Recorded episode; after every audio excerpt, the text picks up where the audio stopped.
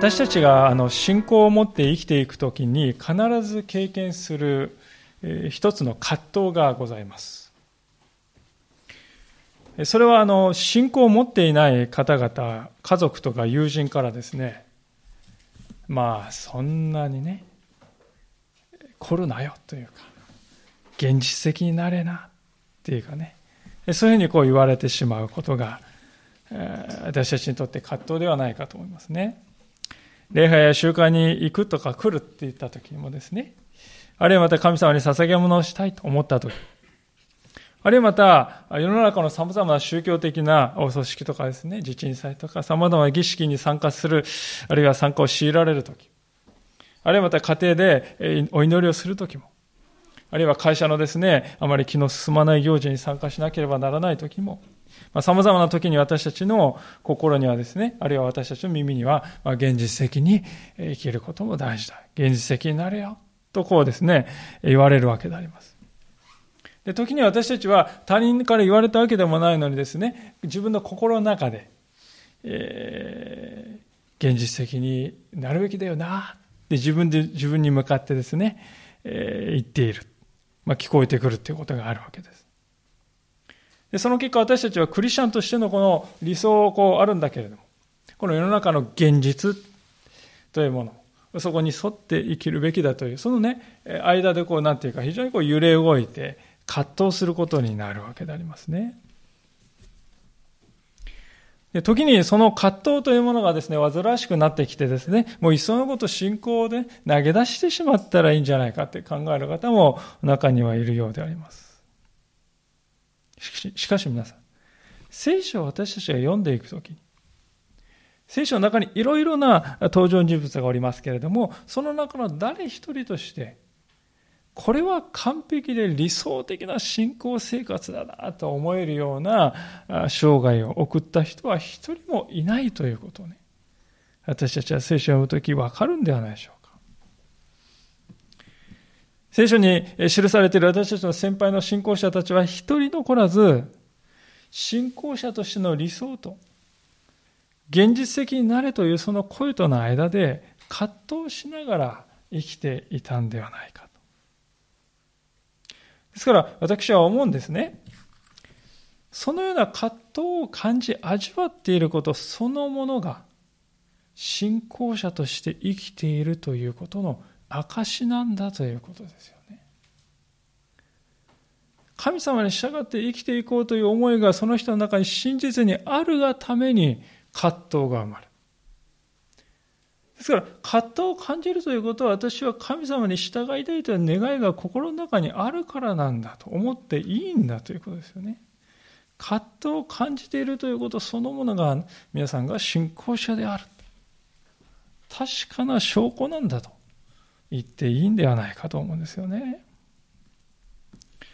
ダビデの生涯をずっと私たちはこのサムエル教として学んできていますが、今日の箇所に記されているのはまさにそういう葛藤ではないかと思います。私たちは今日この御言葉から慰めとまた信仰の糧励ましをいただいていきたいと思っております。さて、今日の箇所はですね、クーデターを起こしたこの息子のアブシャロム。そしてそのクーデターから逃げている父親のこのダビデという王が、ついにこの戦いを交えるという場面であります。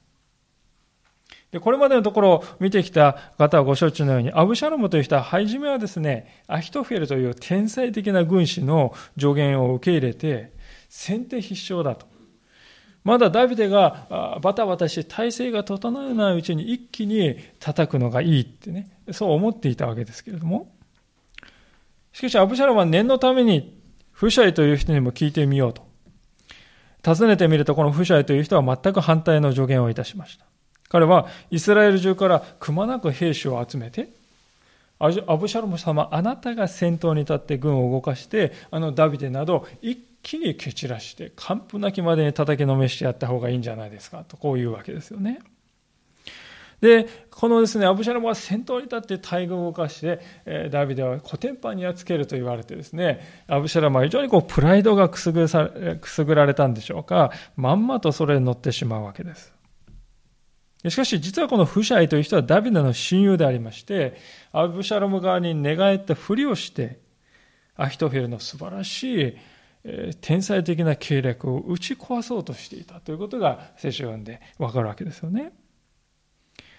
で、結局アブシャロムはこのフシャイという人の大軍をね、集めてからやるんだっていう、この戦略を採用しましたんで、多分大軍をね、みんな集まってくるの時間が1週間とかね、何日もかかるわけですよ。貴重な時間が過ぎていきまして、その間にダビデは逃げて、逃げ延びて、体制を立て直す時間が生まれたわけでありますね。で17章のこの最後のところを見ますと、次々とダビデのところを慕ってですね、援軍がですね、駆けつけたっていうことがですね、こう書いてありますよね。で、今日のこの18章に入りますと、いよいよダビデは、そうやって体制を整えて、軍隊を再び整えていることがわかりますが、もう一度1節から2節をお読みしますが、ダビデは彼と共にいる民を調べて、彼の上に千人隊の長、百人隊の長に任命した。ダビデは民の三分の一をヨアブの指揮のもとに、三分の一をヨアブの兄弟ツェルヤの子アビシャイの指揮のもとに、三分の一をガテ人イタイの指揮のもとに配置した。王は民に言った。私自身もあなた方と一緒に出たい。まあ、かつてあのアブシャロムに追いかけられてエルサレムからね、方法の手で脱出した時は多分1000人以下だったと思うんですよ。で、そのダビデがですね、この時は皆さん1000人隊をですね、の長とかね、それをいくつも置くような、そういう戦力になっておりました。さらに歴戦の将軍もついていまして、ヨアブとかアビシャイとか、そしてイタイという人です。まあ、実に堂々たる陣営でありますけれども、その陣営でダビデはなんと私が先頭に立って出陣したいんだけれどもというわけですよね。危険は非常に大きいわけですけれども、なぜ彼はそう願ったのでしょうか。ある仲介者によると3つの理由があっただろうとこう言っていますね。まあ、第一は、これらの、この大勢の人たちが自分のために戦ってくれるんだ。私も彼らと共に運命を共にしたいんだというそういう連帯感からだろうというんです。で、2番目は自分を責める思いがあったんではないかと。というのは、あのバテシェバ事件っていうですね、有名なこのダビデの人生の最大の汚点というあの事件。バテシェバという人と不倫をね、えー、犯って、そしてそこから子供が生まれてというあの事件ですよね。で、あの事件がどういうところで起こったかというと、戦いに彼が行かないで王宮で休んでいる時にですね、ふとこう目に入ってしまった。あそこから起こって。で、ダビデはそのことをですね、え、思い出してですね、もう同じことを繰り返したくないと。反省して。え、そして私は今度は出ていきたいと言ったんではないかというわけですが。え、そして第三の理由としては一番これが大きいと思うんですけれども、息子と戦うんですね、皆さん。実の息子と戦うんですよ。ダビデの心にはですね、アブシャロムのことをちゃんと理解してやれなかったと。痛恨の思いが残っております。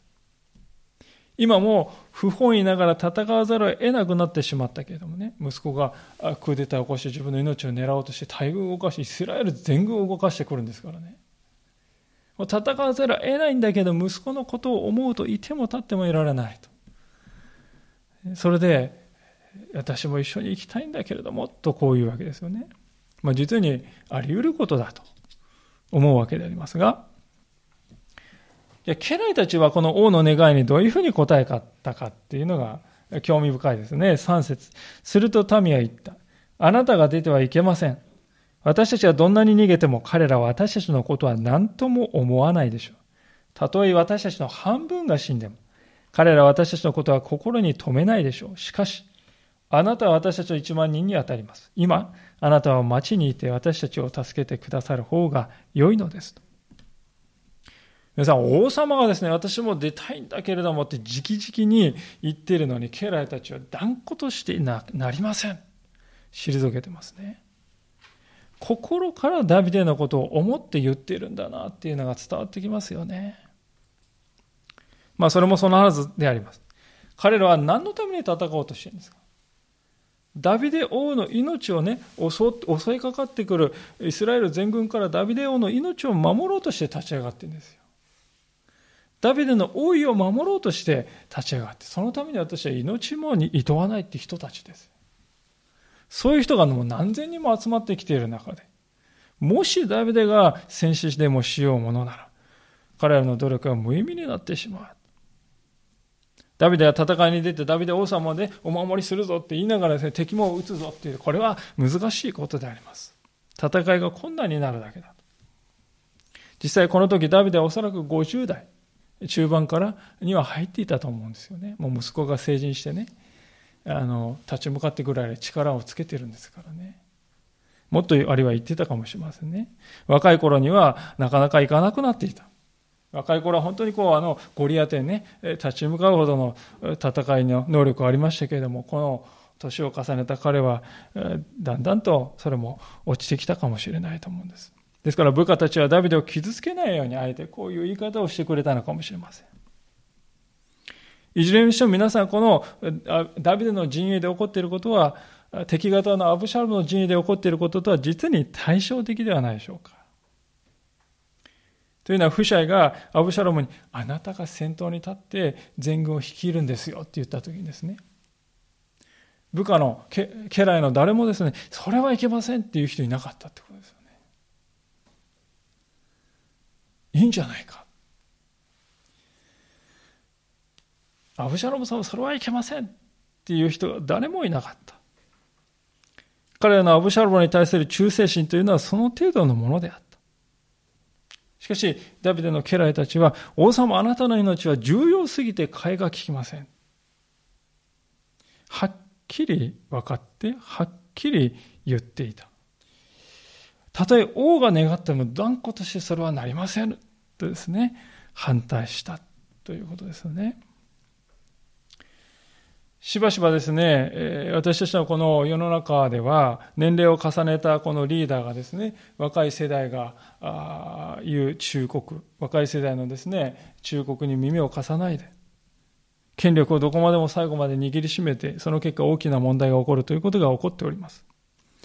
会社組織においてもそうですし、教会というところにおいてもそれは例外ではありません。確かに、自分よりも若くて経験の浅い青二歳だと思っている人の意見を受け入れる。そしてそこに従うということは、謙遜さがないとできないことであります。ダビデにはしかしその謙遜さがあったということです。ダビデが幸いだと思うのは、言いにくいことでもはっきり言ってくれる部下をちゃんと彼は持っていて、そしてそれを聞く耳を持っていた。皆さんはどうでしょうか？皆さんの周りにはそのように言ってくれる人がいるでしょうか？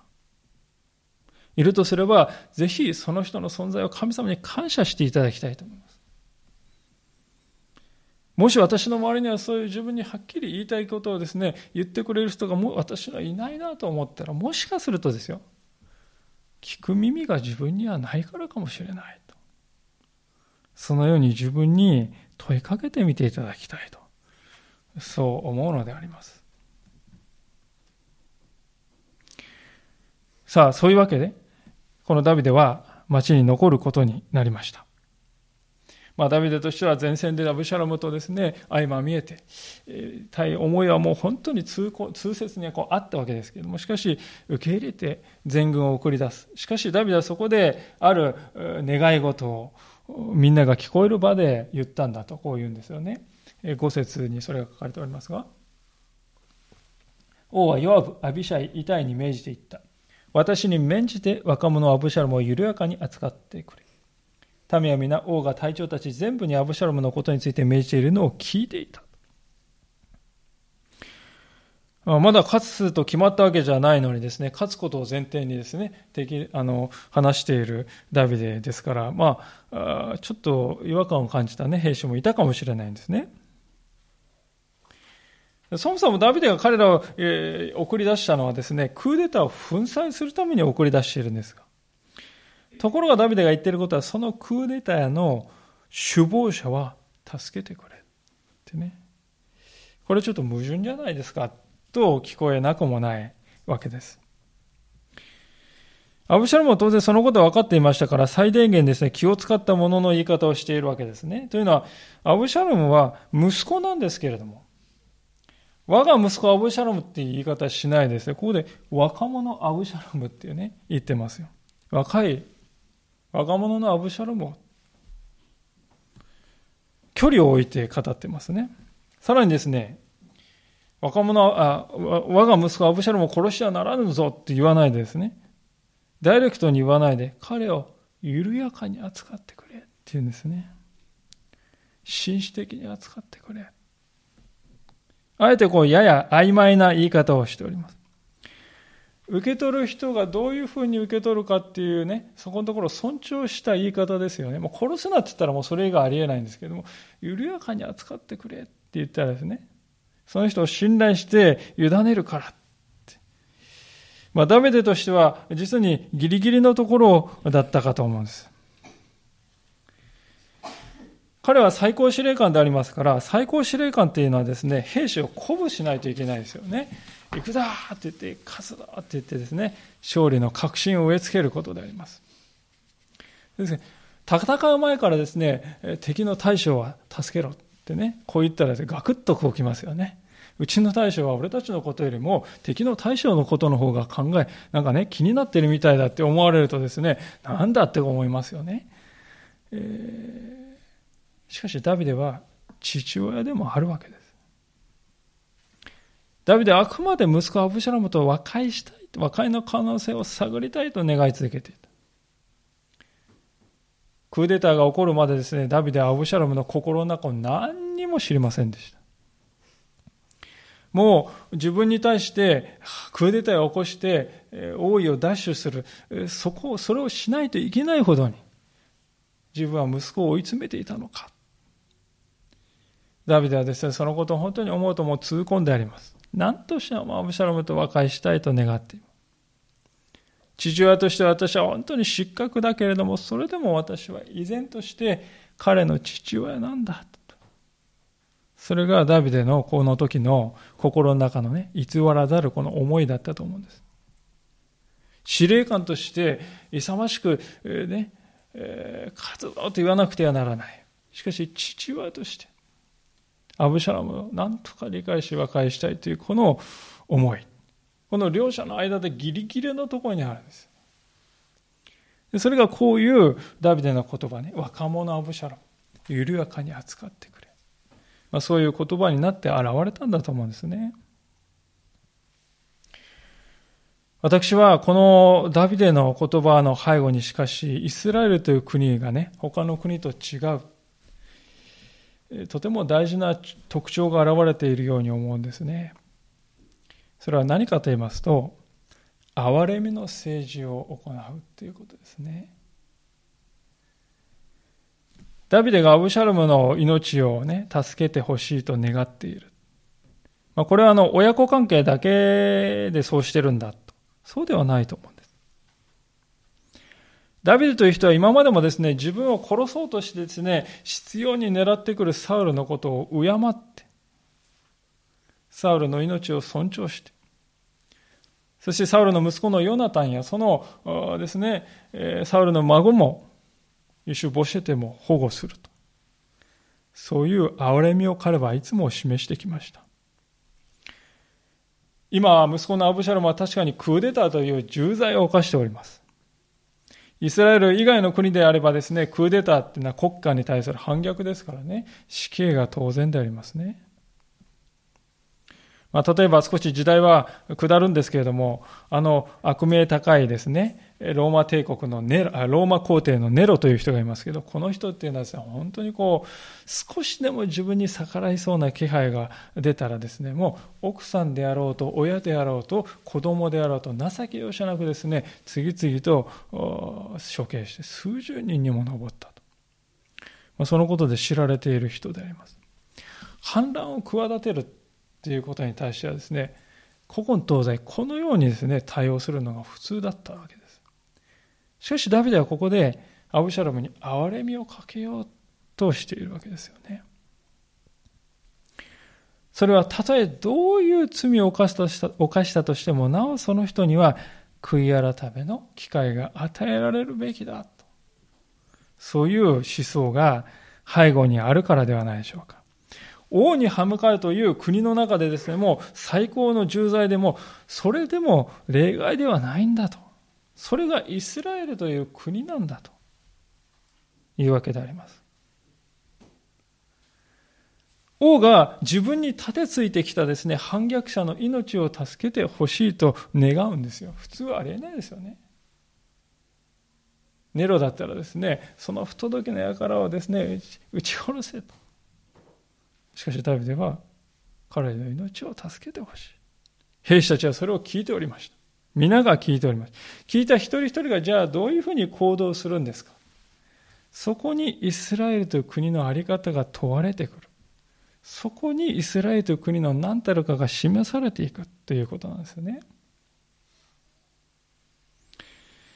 ある仲介者はこのことを次のように語っております。この戦いは、王位継承の争いにとどまらず、王家全体の質を問われる戦いである。主従関係の質と、極めて人間的な肉親の情が絡まる問題に、民がどのように関わるかが、サマエル記の意図していることである。ダビデ王国は罪にまみれながらも、神による本来の王国の美を表さなくてはならない。まあ、ちょっと難しい言葉なんですけども、単なるこれは王位継承のですね、骨肉の争いの話ではなくて、王家全体の質の話である。民がそこにどういうふうに関わっていくか、その姿を通してイスラエルのあり方。神様が願われたこのイスラエルと国の本来の美しさというものが表されていくことを神様は願っているんだという、そういう話なんですね。これはあの心に刺さる言葉ではないかと思うんです。私たちクリスチャン一人一人にもこれは当てはまることではないでしょうか。私たちの家庭や人間関係には様々な問題があります。私たちはその様々な問題の中で、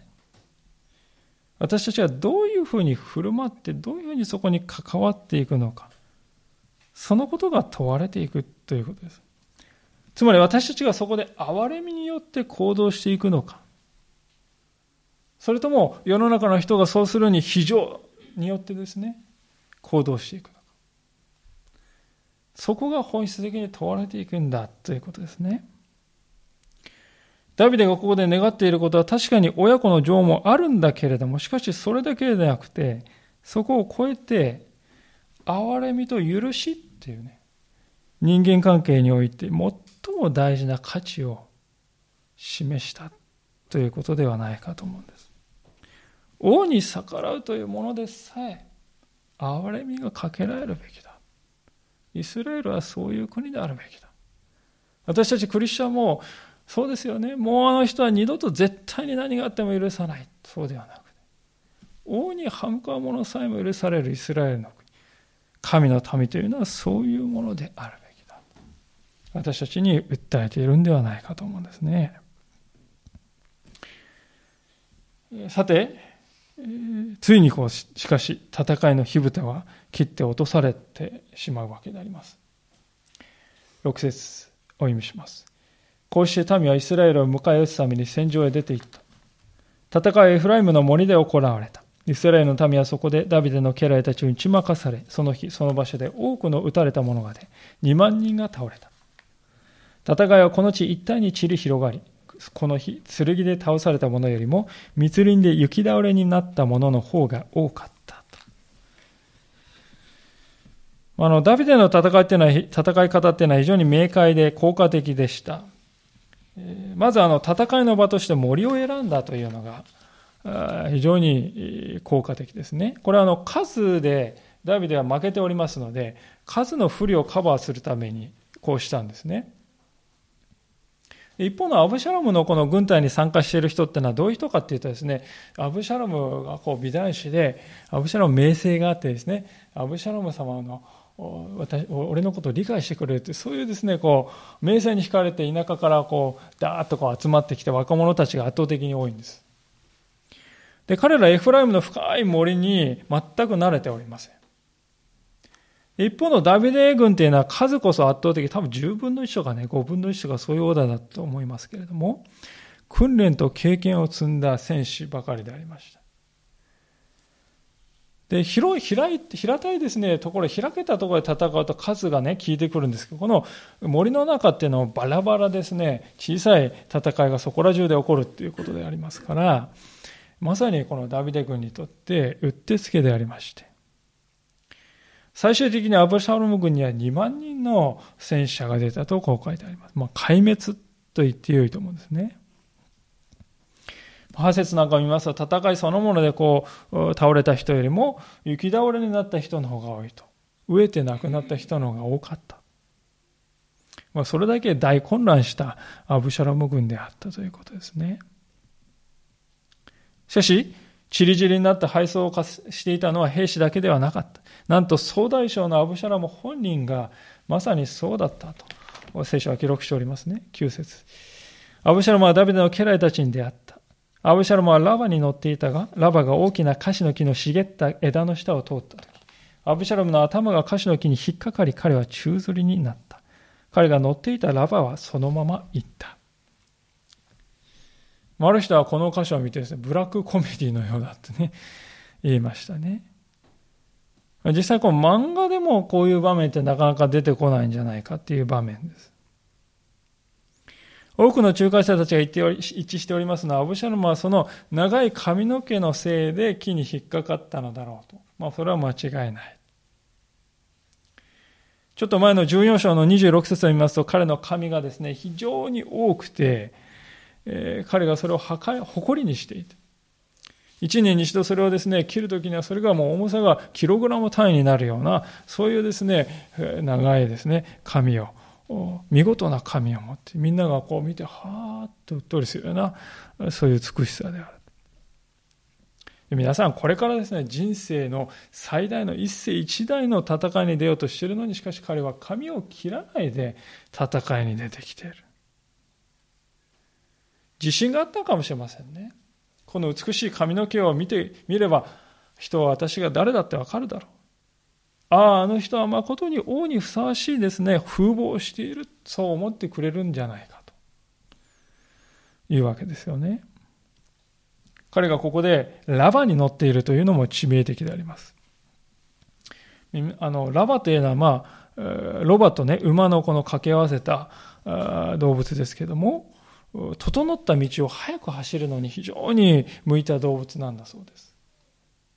でしかしこの戦いっていうのはうっそうとですね茂った山岳地帯でしかもこう凸凹のこの山の中ですよねそういうところを駆け抜けるものじゃないんですねですから、ある人はですね、まあ、ジョークですけれども、このアブアブシャロムがしていることは、ロールス・ロイスで沼地の中にブーってね、入り込んでいくようなもんだとですね、表現しておりますね。なぜアブシャロムはラバに乗ったのかというと、ラバというのは非常に当時高価な生き物でした。王様の乗り物として知られていました。アブシャロムはそのような見た目に非常にこだわったのだろうと思います。しかし皮肉なことにわざわざ皆さん背が高いラバにまたがってさらに高くなってね、木の枝に近づいていってしまう。なおかつ人に見せるために切らないでいた長い髪の毛がその木の枝に絡まってしまう。アブシャロのプライドが彼を絶対絶命の窮地に追い込んでしまったということです。私たちはこの漫画的なですね、えー、場面ばかり想像してるんですけど、皆さんでも鎧を着てね、重たい体をですね、髪の毛だけでこう支えてるんですが、それはもう相当な激痛であります。髪に全体重がかかるのは何とか防ごうとしてですね、必死でもがいてですね、助けてくれってですね、必死で叫んでいたと思うんですよ。しかし、悲しいことにアブシャロの周りには一人の護衛もいない。後で書いてあるように、みんな逃げ帰ってしまっている。それほどに壊滅状態だったと。ある人はこのように木に宙吊りになっているアブシャロの姿は実に象徴的だと言います。と言いますのは、新明記というところに次のように書いてあるからであります。新明記の21章の23節にこのような言葉が書いてあります。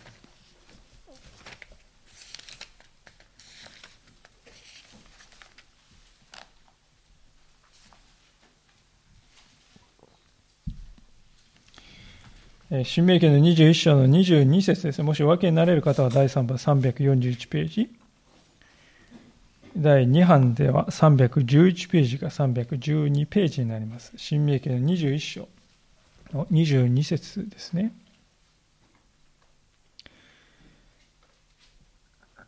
もし人が死刑にあたる罪を犯して殺され、あなたがこれを木に吊るすときは、その死体を次の日まで木に残しておいてはならない。その日のうちに必ず埋葬しなければならない。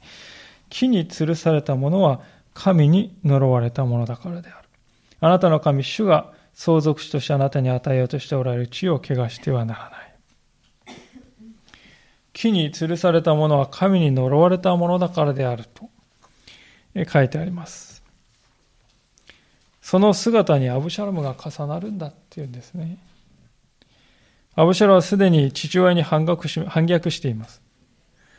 そればかりではなく、立法が禁じている父の妻と寝るっていうですね。わざとしかも行う。まあ、二重の意味で立法をないがせろにしております。その彼が、立法が呪われたものと呼んでいるこの木に吊るされた、木に引っかかった無防備な姿でここに登場している。実に大きな皮肉だと思うんですね。それと同時に神様のこの裁きということの厳粛さというものを感じさせるものではないかと思うんです。さあ、しかし、そのようにして助けてくれと叫んでいるアブシャロムの声を聞きつけたのは、一番聞いてはいけない人物であった。それが10節からのところに書かれております。第2サムエル18章に戻りますが、10節一人の男はそれを見てヨーバに告げていった。今、アブシャロムがカシの木に引っかかっているのを見てきました。ヨーバはこれにを告げた者に。一体お前はそれを見ていて、なぜその場で地に打ち落とさなかったのか。私がお前に銀10枚と帯1本を与えたのに。まあ、名もなき一人の兵士と将軍のですね、白熱したやり取りがここから始まるわけですけれども、ヨーバは最初ですね、もし殺してくれば莫大な褒美をやってね、昇格させてやったのにと。えー、そうですか？そうだったんですか？普通の兵士であればですね、失敗したとか言って言ってるかもしれませんけれどね。しかし、この兵士が代わりに言った言葉は非常に印象的でありますね。12節。その男はヨアブに、たとえ私の手に銀千枚をいただいても王のお子様には手は出下せません。王私たちを聞いているところであなたとアブシャイとイタイとに若者アブシャムロに手を出すなと言ってお命じになっているからです。もし私が自分の命を懸けて命令に背いていたとしても王には何も隠すことはできません。その時あなたは知らぬ顔をなさるでしょう。この兵士はですね、自分は誰に従うべきで、誰の兵士なのかということをよく知り抜いていましたね。たとえ銀千枚はもらっても私はあなたには従いませんっていうね。これ以上ないほどダビデに対して忠誠を誓う言葉ではないかと思います。私はこのような部下を持っていたダビデは幸せな最高司令官だなと思うんです。これがダビデの強さだったんだろうなと思いますね。力で従え。さもないととんでもないことになるぞって脅しをかけて押さえつけてんじゃなくて、あの方のためならと思われるだけの、思わせるだけの影響力をダビデはこの名もなき一人の兵士にまで与えていたんだということです。私たちはいかがでしょう？どうでしょうか？時にこういう、この兵士の立場と似たですね、状況にですね、遭遇することがあるんじゃないでしょうかね。直属の上司に従うのか、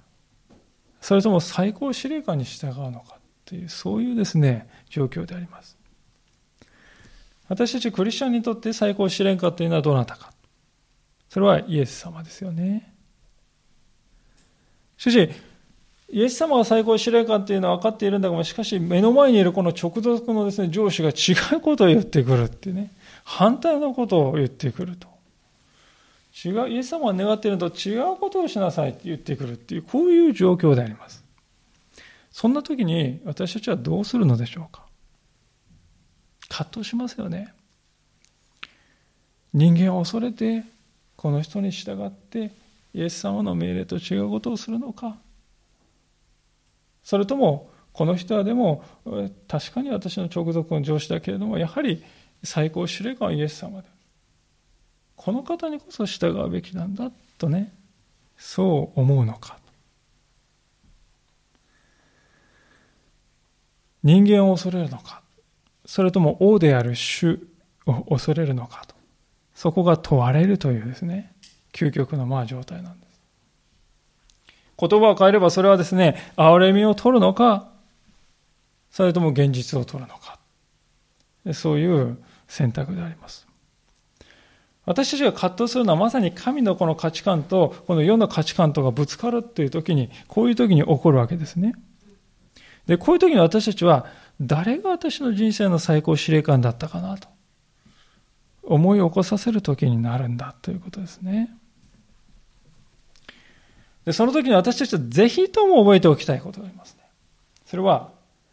たとえ私たちが最高司令官である神様にと反対のことをして、この現実という目に見える上司、人間にこう従ったとしても、その人間は助けてくれないということなんですね。実際この兵士はヨーブに対して何と言ってるでしょうか？13節の最後を見るとですね、もしあなたに従って王様、王子様を殺したとしてもあなたはね、多分、私知りませんよって勝手にやったんですよ、この人がって言うんじゃないですか。あなたはそういう方ですよねって言ってますよね。いや、ここまでね、信用されてないですよ、ヨアブはね。全く信用されてない。この兵士はですね、ダビデが私に真実であるってあってくださる。王様は私に対して真実であってくださるということを信頼してるんです。直属の上司はこのヨアブが私に対してですね、えー、真実であるって何も期待してないですよね。でこれがですね、これが実際じゃないかと思います。で、ヨアブという人の本質がここに現れてるんじゃないかと思いますね。ヨアブというのは確かに並外れたですね、えー、優れた軍人であります。しかし部下からは、この人は自分を守るためなら簡単に人をね、切る人だ。犠牲にする人だって思われてるわけですよ。彼は確かに敬われていましたけれども、それは戦闘能力が秀でている戦いの才能であって人間性の上に敬われているのではなかった。悲しむべきことであります。実際、ヨアはまさに、そこ、ここで非常なる人間性を発揮するわけですよね。14節いわばこうして、お前とぐずぐずしておられないと言って手に3本の襟を取り、まだ歌詞の木の真ん中に引っかかったまま生きていたアブシャロムの心臓を突き通した。ヨアブの道具持ちの10人の若者たちもアブシャロムを取り巻いて彼を撃ち殺した。ヨアブは角笛を吹き鳴らすと、民はイスラエル王のをやめて帰ってきた。ヨアブが民を引き止めたからである。人々はアブシャロムを取り下ろし森の中の深い穴に投げ込み、その上に非常に大きな石暮れの山を積み上げた。イスラエルは皆、おのおの自分の天幕に逃げ帰っていた。アブシャロムはこの時まだ生きていたわけです。さっきも言いましたように、こう、ね、えとてつもない痛みだと思いますね。この髪の毛だけで体重を支えて、えー、そこからなんとかですね、降りようとしてもがいている。でその無防備の彼の、心臓をめがけて3本のですね、投げやりをこう、次々と放つわけですよね。3本も放つということはですね、万が一にも生き延びることがないように、もう徹底的にですね、強いこう殺意ですよね。で、ボスがそうするもんですから、10人のですね、道具持ちも寄ってたかってですね、えー、まあ、集団リンチのようなことをするわけであります。で、誰が、なんで10人でやったかっていうと、誰が致命傷を負わせたかっていうのは後から分からなくなるわけですよね。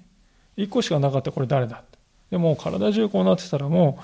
う誰がやったかということは致命的な一撃を食らした誰かっていうのはわからない。穴を張って石を投げつけてですね、埋めるっていうのはですね、もう徹底的に恥ずかしめようとしているわけです。完膚なきに、なきまでにやっつけてやったと。それがヨアブが初めから意図していたことだったということですね。確かにヨアブはですね、そうしたくなる理由もあったんではないかと、こう言ってる人もいるんです。えー、だいぶ前に見たんですけども、順要素の28節からのところを見ますとね、えー、アブシャルムという人は前にこの国外に追放された時に、ヨアブのところに行ってね、父と取りなし、父ともう一度会えるように取りなしてくれないかって頼んでるんですよ。で、ヨアブが取り合わないでいたらですね、ヨアブへ何とか振り向かせるために、ヨアブの畑に火をつけて焼き払ったってね、アブシャロムそんなことまでやったって書いてるんですね。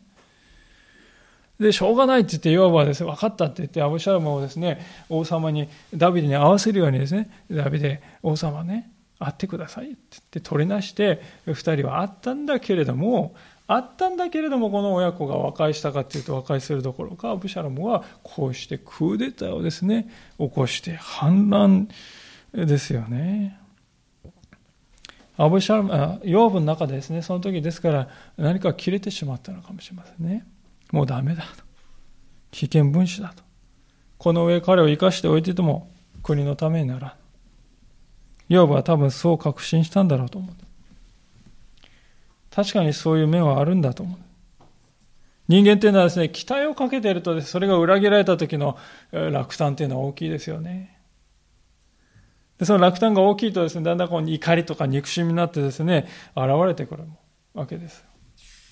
この、ですから、ヨーブのこの、ね、仕打ちっていうのはまさにその失望落胆裏返しかもしれない。ヨブがしていることというのは、この世の中の合理的な考え方からすると、これは皆さん当たり前のことをしたにすぎません。むしろ褒められるんですよ。イスラエル以外の国だったらね。よくやったと。ヨブは、この男を犯しておいたらまた何が起こるかわからない。一度やったことは二度ある。今、息の根を止めておかなければ、必ず王様に災いをもたらす。長い目で見ると今日の判断は必ずそういう判断だったと誰もが言ってくれるだろう。王にとってもこれは絶対に良いことなんだとそう考えて、ヨアブは自分を正当化したんだと思います。歴史にたらればはないと言いますけれども、実際そうだったかもしれないですよね。アブシャロムをこうね、生かして連れて帰ったとしても、ああ、アブシャロム、ああ、お父さんっつって感動的な再会になったかっていうとならないと思うんです。和解ができたかどうだろうか。むしろアブシャロンは表面的なはいはいって従うふりをして、虎視眈々と二度目の機会を狙って再び裏切ったかもしれませんね。将軍として王をそのような危険にさらすことが果たして良いことか。合理性から見たって、世間の常識から見たって、ヨアブの決断は当然、そう思われるものだったかもしれません。しかし、ヨアブには大事な視点が欠けていたんじゃないかと思うんです。それはアブシャロも反逆者としてね処刑しているまさにその自分が今王の命令に対して反逆しているという事実ですよね。反逆者めって言って処刑している、ね、自分が今王の命令に対して逆らっているということです。ヨーブはそのこのことにはこの矛盾にあえて皆さん目をつぶっております。と言いますのは、大義のためには小さな罪も許されるんだという、こういうですね、考えですよね。国のためなんだ。ダビデの将来のためなんだ。今、逆らうことは逆らっているんじゃないんだって言って彼は自分を納得させた。ヨブにはしかし、神様が全てを支配しておられるという視点がなかったと思うんです。今私がけりをつけないと大変なことになる。それが王のため、人のためなんだとそう考えていたヨアブの心の中には、神が全てを導いてくださる、ふさわしく導いてくださるという思想はですね、何もなかったですね。入る余地がなかったということです。で、これが、ヨアブに立ち向かった一人ものね、名前もない、名前も書いてない一人の兵士と、ヨアブとの根本的な違いだと思いますね。で、この両者の違いというものが、そのまま私たちは普段日常生活の中で行っている判断のね、本質に関わってくるんだということであります。私たちは日々問題に直面しながら生きております。今日の冒頭のところでも述べましたようにですね、私たちは時に現実的になるよなって言われるわけですよ。養母がしていることはまさに現実的な行動ですよね。で、世間一般の基準からするとそれは当たり前のことですよ。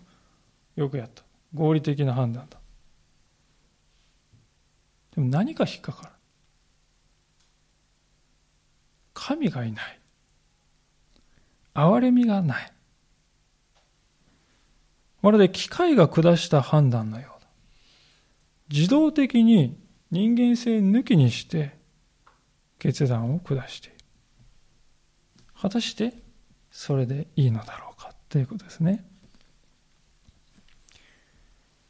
18節を見ますと、アブシャロンはですね、生きているうちに一つ記念碑を建ててたってことがわかりますね。で、なんで記念碑を建てたかっていうと、息子が一人もいないからだと書いてますよ。しかし、実はこのアブシャロムにはちゃんと子供がいたんですね。前の箇所を見ると、3人の息子がいて、1人娘がいたって書いてあります。ちゃんと聖書に書いてあるんです。しかし、今この時に息子がいないって言ってる、これは多分子供たちが小さい時に死んでしまったんですよね、みんなね。早死にしてしまった。